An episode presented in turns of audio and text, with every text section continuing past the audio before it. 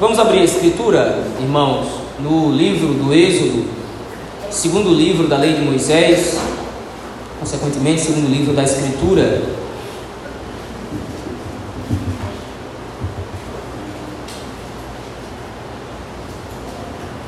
Livro do Êxodo, o capítulo número 3,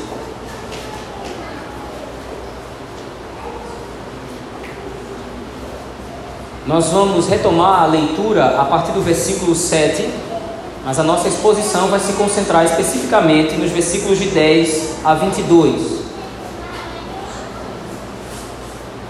Livro do Êxodo, capítulo número 3.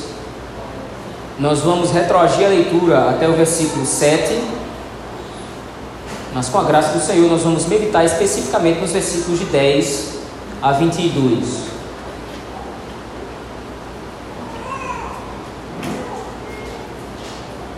Se nos diz então a palavra do Senhor nosso Deus.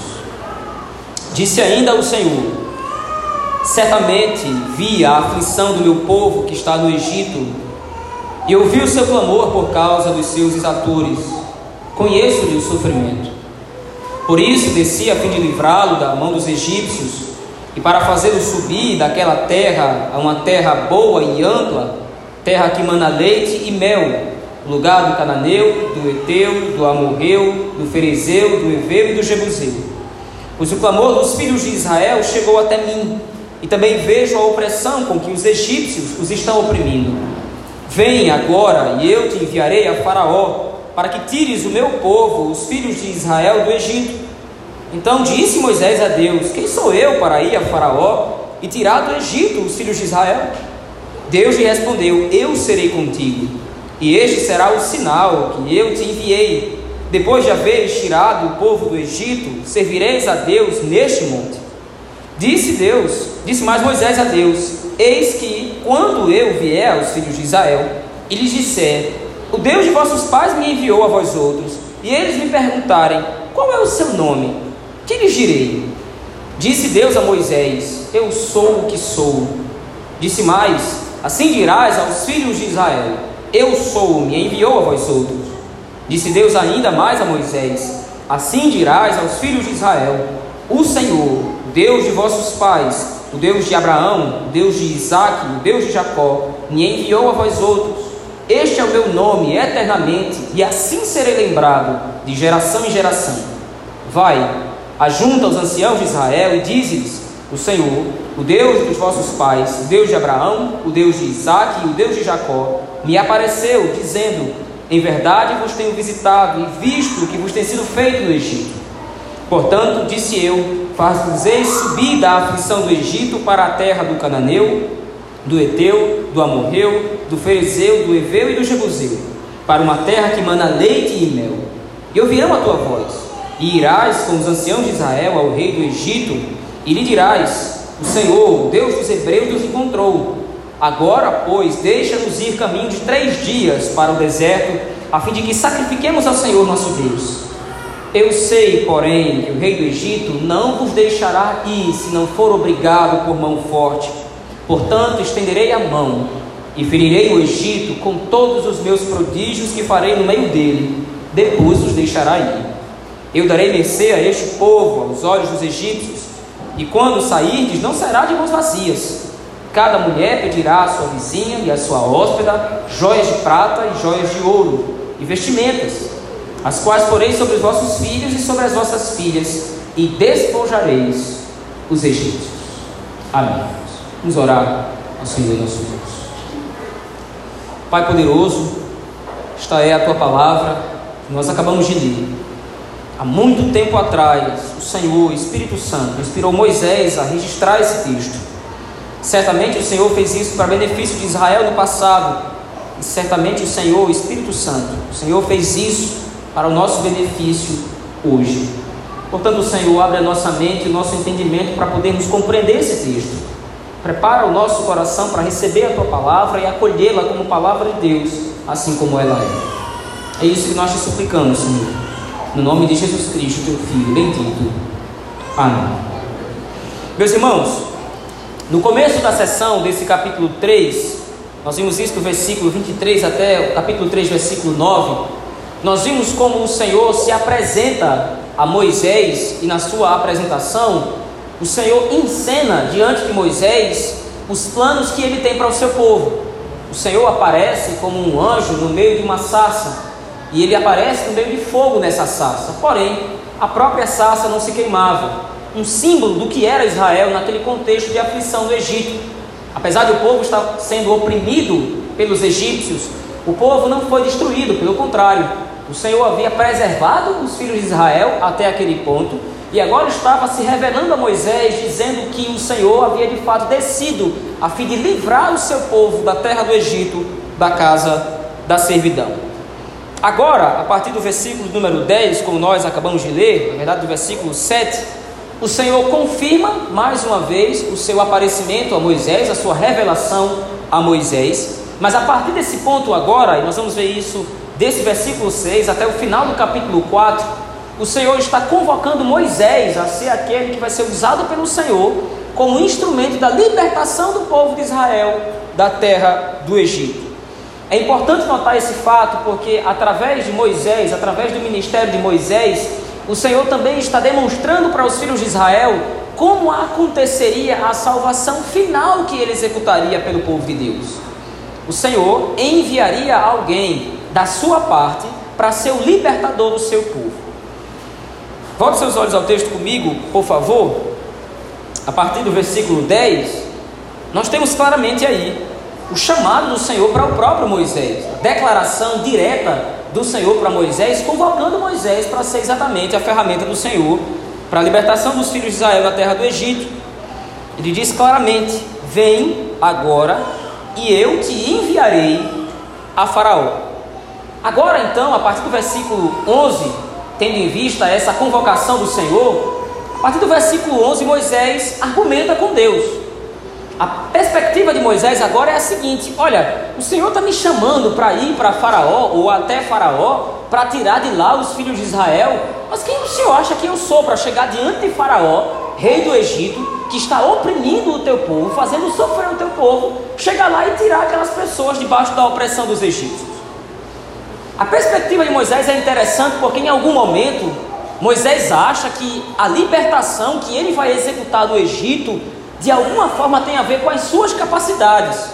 Como a gente vai ver, por exemplo, no capítulo 4, Moisés argumenta com Deus dizendo: Olha, Senhor, eu acho que o Senhor escolheu o homem errado. Eu sou um homem pesado de língua. Eu não sei me comunicar muito bem. Como é que agora eu vou chegar diante de um rei, diante do rei do Egito, e vou dizer a ele, ordenar a ele que tire os filhos de Israel, ou liberte os filhos de Israel da terra do Egito, porque o Senhor está mandando. A perspectiva então do texto não é focar em Moisés em si. Entenda, Moisés faz parte da narrativa e, como disse antes, ele vai ser o instrumento de Deus para a execução dos planos do Senhor de salvação. Mas o ponto em questão aqui é que Deus está agindo através de Moisés. E é por isso então agora que o povo de Israel vai poder confiar nas palavras de Moisés. Moisés não está falando algo que vem dele mesmo. Moisés não está promovendo algo ou publicando um plano que ele pensou.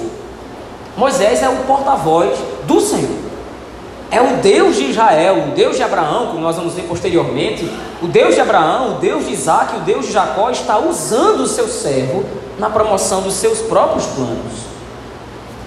Nós vamos ver posteriormente, com calma, isso, mas já é possível introduzir o cenário aqui, pelo menos, de como isso aponta diretamente para Cristo. Porque apesar de Cristo ser Deus, assim como o Pai e o Espírito Santo, quando ele vem a esse mundo para executar a obra de libertação, muito maior do que Moisés fez, quando Cristo se apresenta no cenário da história, ele se apresenta exatamente como aquele que foi enviado da parte do Pai. Em alguns momentos dos evangelhos, Cristo vai dizer isso claramente, nós vamos ver daqui a pouco que Cristo diz: Olha, a minha comida, a minha bebida, as minhas obras não são fazer aquilo que eu quero, mas é cumprir aquilo para o qual eu fui enviado da parte do Pai. Por que é que nós podemos confiar na salvação do Senhor? Por que é que nós podemos confiar em Cristo Jesus como sendo o nosso redentor, como sendo o nosso libertador? Obviamente porque Ele é Deus. Mas a partir da perspectiva da Escritura é mais complexo do que isso. Por que é que nós podemos depositar em Cristo toda a nossa confiança de sermos libertados do estado de opressão que nós vivemos nesse mundo? É porque Ele foi enviado da parte do Pai. Veja como o Senhor então demonstra isso a Moisés. Veja aí, volte até o versículo 11.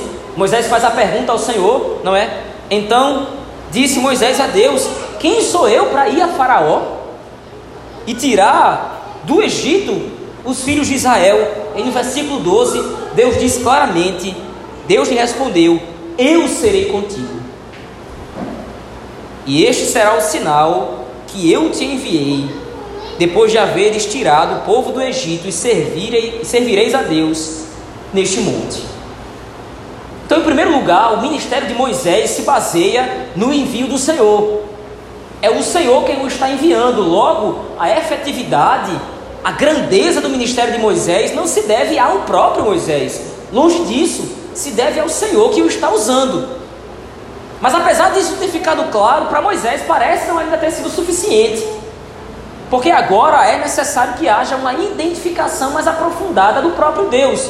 Lembre-se, como nós dissemos no domingo passado, essa é a primeira experiência que Moisés está tendo com Deus verdadeiro. Ele era um hebreu, e muito provavelmente ele foi ensinado sobre o Deus de Israel por sua mãe Joquebede e por seu pai Anão.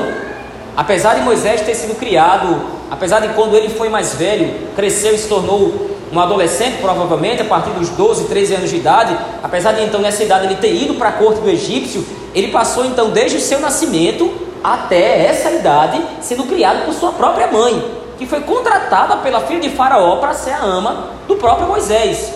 Então, naturalmente, Moisés havia falado ou havia ouvido as histórias sobre o Deus de Israel ou o Deus dos Hebreus. Mas agora é sua, essa aqui é a sua primeira experiência direta e pessoal com esse Deus. Então agora, a partir do versículo 13, Moisés pergunta: Olha, tudo bem, o senhor está dizendo que eu vou para o povo, para os hebreus lá no Egito, e vou chegar para Faraó e vou dizer que o senhor está ordenando que eles sejam libertos, que os hebreus sejam libertos, mas Veja aí, por favor, o versículo 13. Quando eu vier aos filhos de Israel e lhes disser: O Deus dos vossos pais me enviou a vós outros, e eles me perguntarem qual é o seu nome, que lhes direi?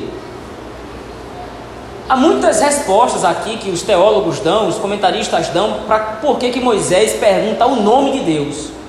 Algumas pessoas vão dizer que esse era um costume pagão antigo, que a pessoa, quando tinha o nome da divindade, quando ela sabia o nome da divindade, essa pessoa podia ter algum tipo de controle sobre a divindade, podia barganhar com a divindade. Mas à luz, do, à luz do contexto, essa resposta não faz nenhum sentido. Porque para a cultura dos hebreus, conhecer o nome da pessoa significa ter algum tipo de intimidade com ela. Chamar pelo nome, conhecer o nome da pessoa, significa conhecer a pessoa de uma maneira mais íntima ou de uma maneira mais aprofundada. E agora então, Deus está se apresentando para Moisés e está dizendo que vai salvar o povo da opressão dos egípcios. A grande pergunta de Moisés então é: por que, que o Senhor vai fazer isso? Por que, que o Senhor está se revelando dessa maneira tão grandiosa, para mim principalmente, me chamando para ir até o rei do Egito e fazer sair de lá o seu povo por que, que o Senhor está fazendo todas essas coisas? Eu não conheço o Senhor intimamente. O povo de Israel, que está no Egito sendo escravo, está sendo escravo há 430 anos. Desde a morte de José, o povo está sendo escravizado. O povo sabe qual é, quem é o Senhor, por causa das histórias do povo, por causa do, da lembrança que eles têm. Mas o povo dificilmente o conhece intimamente por que é então que o Senhor está se revelando dessa maneira? Por que é que então o Senhor está prometendo que vai salvá-los? E aí, então, agora, a partir do versículo 14, o Senhor dá a resposta a Moisés. E a resposta de Moisés, então, a resposta do Senhor a Moisés, é uma resposta um tanto enigmática a princípio, mas ela demonstra claramente qual é a intenção do Senhor naquilo tudo. Veja aí, por favor, o versículo 14. Disse Deus a Moisés: Eu sou o que sou. Esse nome ou essa resposta do Senhor parece não responder a pergunta. Porque Moisés pede o um nome e o Senhor simplesmente diz: Eu sou o que sou. Mas esse aqui, eu não sei, na sua versão deve estar assim. Toda essa frase está escrita em caixa alta, está escrita em letra maiúscula. Exatamente porque a construção dessa frase de fato representa o nome de Deus, Yahvé. A palavra Yahvé, o termo Yahvé ou Jeová, como nós conhecemos em português, essa palavra é na verdade um verbo. O que Deus está dizendo a Moisés, ou o modo como Deus está se revelando a Moisés, é simples. Ele está dizendo: Olha, eu sou o que não muda, eu não altero a minha personalidade, eu não mudo o meu caráter. E por que isso? Por que se revelar dessa forma? Em primeiro lugar, o Senhor concede um nome ao seu povo. Deus será conhecido dos hebreus agora, de maneira íntima. Os hebreus não vão conhecer ao Senhor e eles não vão confiar na promessa de libertação simplesmente porque eles ouviram uma história através de Moisés. Não, eles vão confiar no Senhor, eles vão depositar no Senhor a sua confiança porque eles conhecem o Senhor. E em segundo lugar, porque esse Deus que apareceu para eles, que se revelou a eles através de Moisés, é o mesmo Deus dos seus pais no passado. E aquele que prometeu a redenção e a libertação do Senhor, ou a libertação para o povo de Israel, no passado, é o mesmo Deus que está se apresentando para eles agora através de Moisés. Como disse anteriormente, talvez essa resposta do Senhor no versículo 14 aqui seja um pouco confusa quando nós lemos o texto. Mas esse versículo 14, ele é o coração da obra da redenção, meus irmãos e irmãs. Para que nós possamos entender, para que nós possamos perceber a grandeza do Senhor, a profundidade da obra da salvação, nós precisamos compreender esse texto, porque esse texto revela quem é o Senhor. Por que é que nós somos salvos, no final das contas? O que é a salvação? Nós poderíamos formular aqui diversas respostas. A salvação é nós sermos livres do pecado. E é uma resposta que estaria certa. A salvação é ser liberto, ou a salvação é ser de repente absolvido da condenação que recairia sobre nós. Essa resposta também estaria certa, mas elas não são precisas para responder especificamente o que é ser salvo. Ser salvo, ser redimido, Obter do Senhor a redenção significa conhecê-lo em primeiro lugar. Quando o homem peca, lá em Gênesis capítulo 3, a primeira consequência do pecado não é a morte imediata, porque se você se lembrar, no capítulo 3 de Gênesis, Adão não morre de imediato. Foi isso que foi prometido. O Senhor havia dito a Adão claramente: no dia que você comer dessa árvore que eu estou proibindo você de comer, você certamente morrerá. Mas o Senhor não executa imediatamente a sentença. A consequência primeira da queda do homem em pecado não é a morte, não é o estado de miséria que nós desfrutamos hoje, com tantas coisas desastrosas que acontecem no mundo caído. A primeira consequência da queda é a perda da comunhão com o Senhor. Adão é filho de Deus ainda, isso é fato, mas agora ele não pode mais se aproximar do Senhor, agora ele não vai mais ver Deus. Antes Adão contemplava o Senhor todos os dias pela viração do dia, ele mantinha comunhão com o Senhor direta, ele via Deus, ele falava com Deus. Mas agora, depois da queda, depois do pecado, depois da entrada da iniquidade, da transgressão no coração do homem, o laço entre Deus e o homem foi rompido. E o homem agora não conhece mais a Deus intimamente. Que Deus está promovendo agora através de Moisés nesse texto, entenda isso. Ele está agora se revelando ao povo, para que o povo mantenha comunhão com Ele. para que o povo conheça intimamente. Eu sei quem é o Deus que me libertou. Eu sei quem é o Deus que me salvou. Então agora nós fazemos novamente a pergunta: o que é ser salvo? Ser salvo, acima de tudo, é conhecer intimamente a Deus, é ter comunhão com Ele.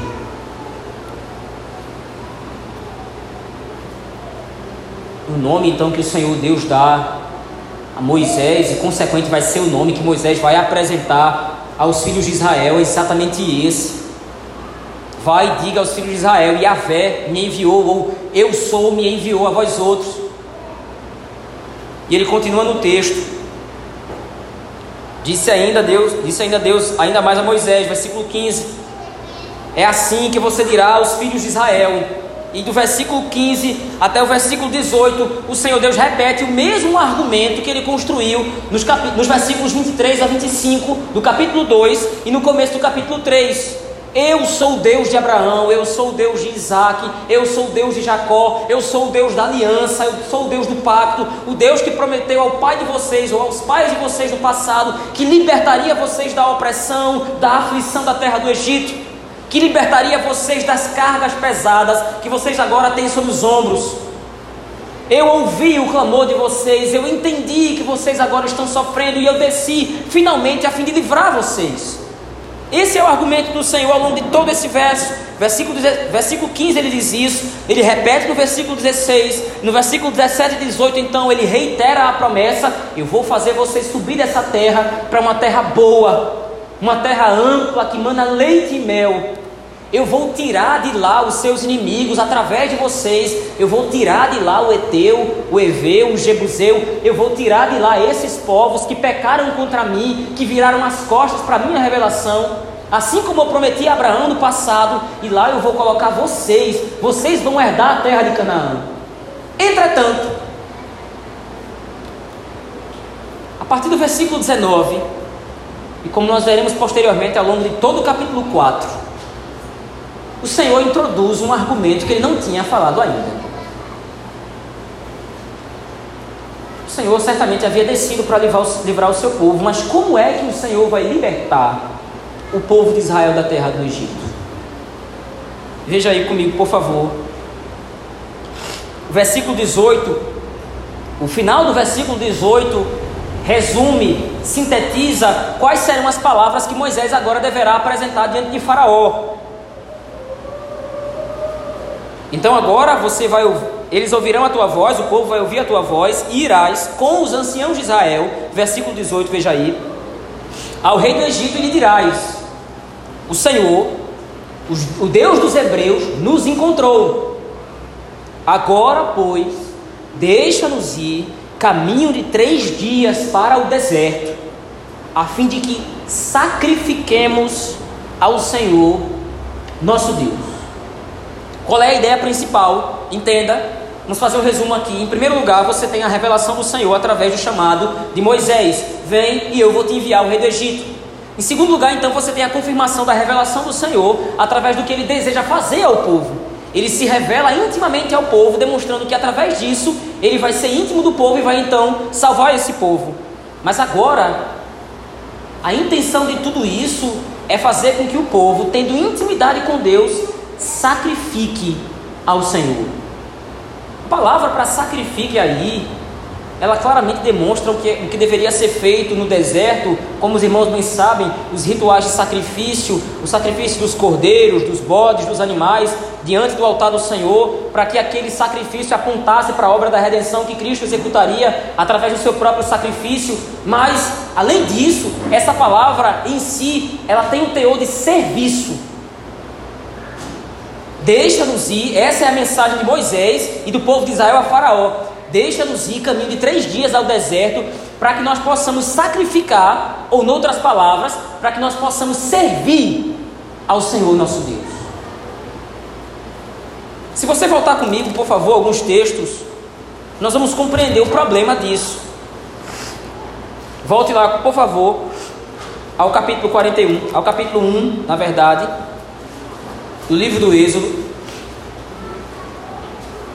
No versículo 13 do capítulo 1, o texto diz exatamente assim: Então os egípcios, com tirania, faziam servir os filhos de Israel.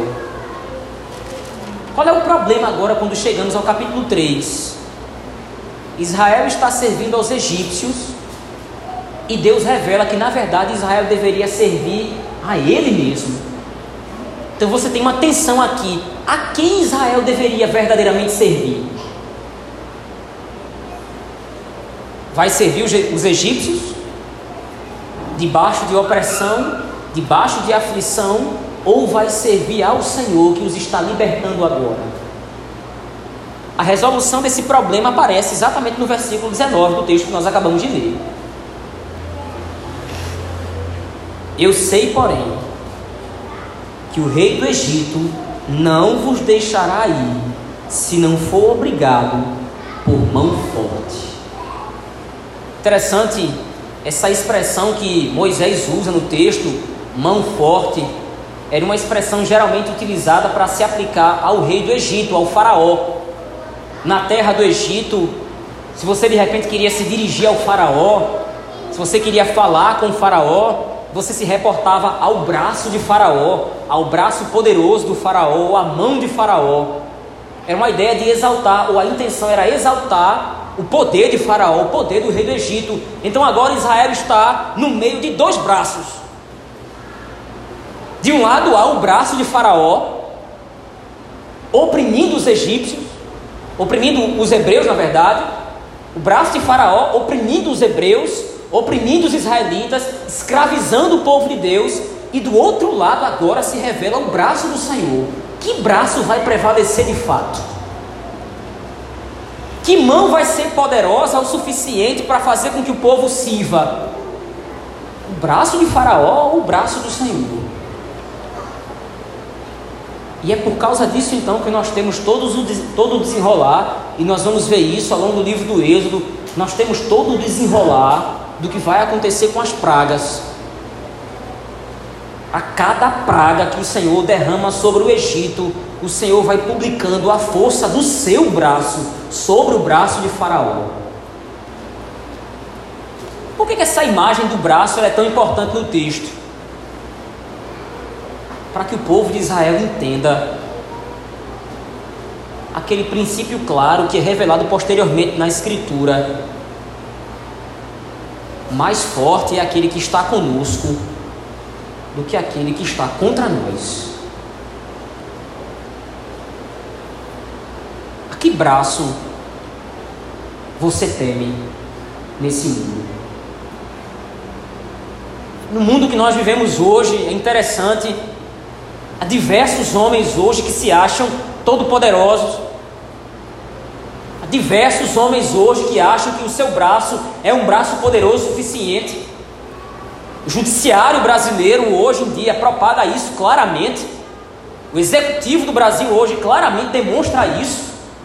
A pretensão de deter todo o poder, o poder e o controle sobre até a vida das pessoas. Não somente no nosso país nós vemos isso, mas ao longo de todo o mundo, homens crescem, homens se envaidecem, com uma arrogância diabólica, eles acham que tem poder sobre as pessoas, que tem controle sobre as pessoas, e nós, como crentes, nós vemos essa cena, nós vemos essas coisas e nos atemorizamos, mas a que braço a igreja é chamada a temer?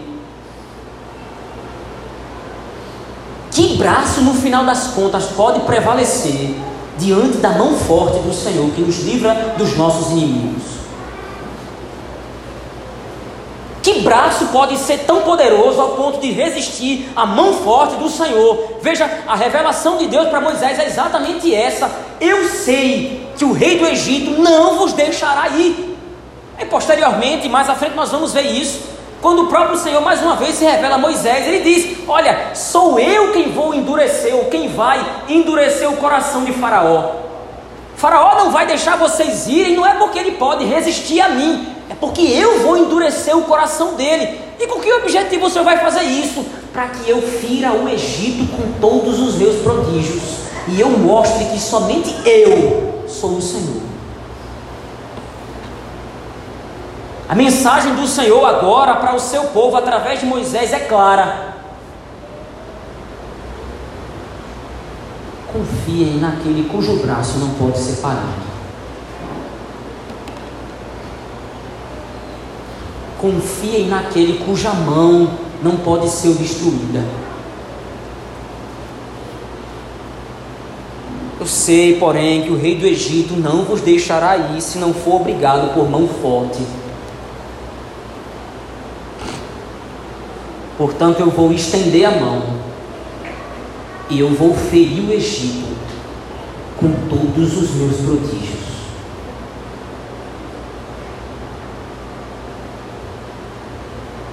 Depois ele vos deixará ir. Se de repente a narrativa do Êxodo parece distante da realidade para você, porque aconteceu há muito tempo no passado, lembre-se do que, do que prometeu o Senhor Jesus Cristo. Nós vimos isso há domingos passados. Quando os discípulos perguntam ao Senhor Jesus Cristo: Senhor, quando é que vai acontecer essas coisas? Que sinais haverá da tua vinda? Como é que nós vamos poder identificar que o Senhor está voltando, que o Senhor está regressando? Como é que nós vamos poder discernir que o Senhor está próximo de voltar? Então, o Senhor Jesus Cristo, muito didaticamente, oferece aos seus discípulos sinais e prodígios. O que é que está acontecendo no mundo hoje? O que é que nós estamos experimentando no mundo hoje? Não é a mesma coisa que aconteceu com Moisés e o povo de Israel no Êxodo? Que é que está acontecendo no mundo hoje? O Senhor está ferindo o Egito com um braço forte para que o seu povo seja liberto. E o que nós temos assistido dia após dia é catástrofe atrás de catástrofe, incêndio e enchentes, além do crescimento desordenado da guerra, da violência. O que são essas coisas? Braço do Senhor ferindo os opositores da igreja.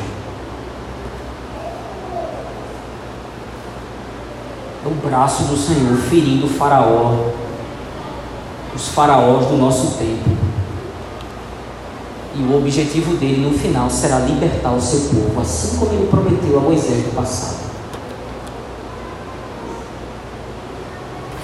Diante disso, eu mais uma vez repito a pergunta: que braço a igreja vai tender no final das contas? O que é que você teme nesse mundo? Por causa da sua fé, Entenda, como nós vamos ver posteriormente, a grande guerra no livro de Êxodo é essa: em quem os hebreus vão crer? Vão crer em Faraó que os oprime ou vão crer no Senhor que os tenta salvar e os salva finalmente? O que é que você, o que é que você teme? No que é que você crê? Você teme perder o seu emprego por causa da fé? Você teme perder a sua condição de vida você teme perder os seus parentes, você teme perder os seus filhos, você teme perder os seus pais. O que é que você teme? Quem pode lhe oprimir a tal ponto de você abandonar o Senhor? Quem pode lhe afligir ao ponto de você abandonar o Senhor? Mais uma vez a pergunta: que braço pode ser tão poderoso ao ponto de resistir à mão forte do Criador. Se o braço do Senhor nos é favorável, se o braço do Senhor favorece o seu povo, favorece a sua igreja, quem vai poder resisti-lo?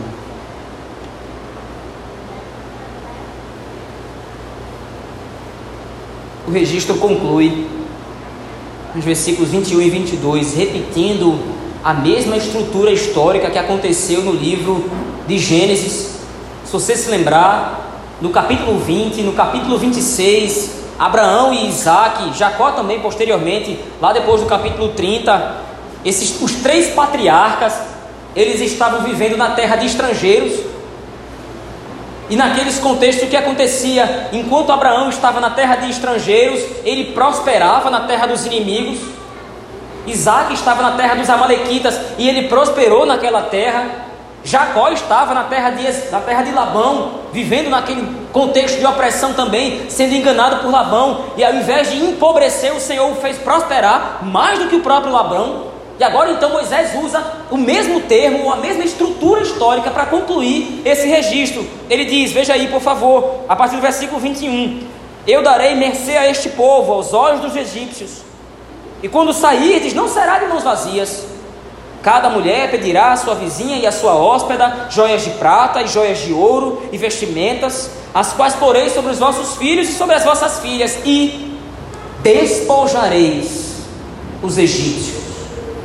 Em outras palavras, numa linguagem mais clara, vocês vão arrancar a riqueza dos egípcios, tirar a força. E quem fará isso? A mão forte do Senhor que favorecerá o seu povo em detrimento dos seus inimigos.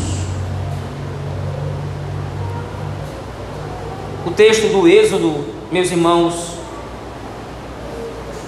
demonstra para nós uma realidade clara pelo menos duas realidades claras. A primeira delas, como introduzi no início, que nós precisamos ver aqui na figura do chamado de Moisés, a figura do chamado do próprio Cristo. Se você for até os evangelhos, alguns textos, Mateus capítulo 1, versículo 21, Marcos capítulo 10, versículo 45, João 4, 34, João 6, 38 e diversos textos do Novo Testamento, o que você vai ver claramente é Cristo dizendo: Olha, eu vim ao mundo não por conta própria, eu vim ao mundo porque Deus me enviou, o Pai me enviou. E essa ideia então de o Pai ter enviado dá a perspectiva para nós de que Cristo realizou o que realizou porque ele foi enviado da parte do Pai como nosso libertador. E isso dentro do contexto do Êxodo, agora no capítulo 3, em que o Senhor revela seu nome ao seu povo, a fim de que seu povo pudesse desfrutar de mais intimidade com o próprio Deus. Isso demonstra claramente para nós a estrutura da redenção que nós desfrutamos em Cristo. Como nós podemos conhecer a Deus de uma maneira melhor do que em Cristo? Como nós podemos confiar de que o Senhor nos libertou e finalmente há de nos libertar finalmente mais do que em Cristo? O próprio Deus desceu dos céus, a segunda pessoa da Trindade, desceu a fim de nos livrar e agora nós o conhecemos intimamente pelo poder do Espírito Santo Cristo é o nosso libertador. Mas não somente isso. Em segundo lugar, Cristo é o maior prodígio de Deus na salvação do seu povo. Nós acabamos de ver o que o Senhor promete através de Moisés ao seu povo é: eu sei que o rei do Egito não vai deixar vocês irem, e ele, eu vou obrigá-lo por mão forte. Eu vou ferir o Egito e eu vou realizar todos os meus prodígios. O maior prodígio de Deus, a maior ação divina de Deus na história, maior do que a própria criação, é o envio do seu Filho Jesus Cristo, para que através dele a glória do seu nome seja publicada na libertação e salvação do seu povo. E da mesma forma como aconteceu com Moisés, o prodígio de Deus em Cristo executa duas ações simultâneas. Enquanto Deus estava derramando as pragas sobre o Egito, o que estava acontecendo é que o povo de Israel estava sendo libertado. O povo de Israel estava sendo salvo. Mas por outro lado, enquanto o Senhor estava derramando as pragas sobre o Egito, os egípcios estavam sendo destruídos. A mesma coisa ocorre em Cristo. Na cruz de Cristo, nós vemos o maior prodígio de Deus na nossa salvação. Mas na cruz de Cristo, nós enxergamos o maior prodígio de Deus na condenação dos ímpios.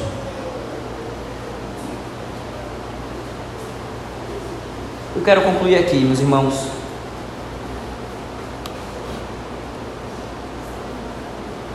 Moisés viu a sarça ardendo e ele ouviu a voz do Senhor chamando ele para ser o libertador de Israel. Porém, que libertador pode ser maior do que Cristo? Moisés conheceu a Deus através de uma sarça, mas Cristo conhece o Pai desde toda a eternidade. E esse Cristo é que foi enviado para nós como nosso libertador, obrigando os faraós desse mundo, o pecado, a morte, o inferno. Cristo obriga os faraós desse mundo a nos libertar, executando a sua salvação e a sua libertação em favor do seu povo. Vamos orar ao nosso Deus, irmãos.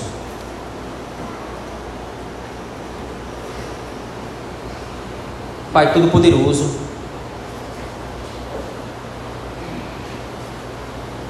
nós te conhecemos intimamente, não só porque hoje sabemos o teu nome ou um dos teus nomes, nós te conhecemos intimamente, não somente porque sabemos que o Senhor se chama Yahvé ou Jeová, Rei dos Reis, o Senhor dos Senhores, o Deus que não muda. Mas nós te conhecemos intimamente porque o Senhor enviou o libertador maior do que Moisés. O Senhor nos enviou a Cristo. E em Cristo nós obtemos da tua parte salvação. Ele é o maior prodígio do Senhor. E nele tanto nós somos salvos, quanto nossos inimigos são condenados. Obrigado pela tua fidelidade à aliança, Senhor, da qual nós somos beneficiários. Guarda esta palavra em nosso coração, Senhor Deus. Como oramos no nome de Jesus Cristo, teu Filho bendito pelo poder do Espírito Santo, a Deus o Pai. Amém.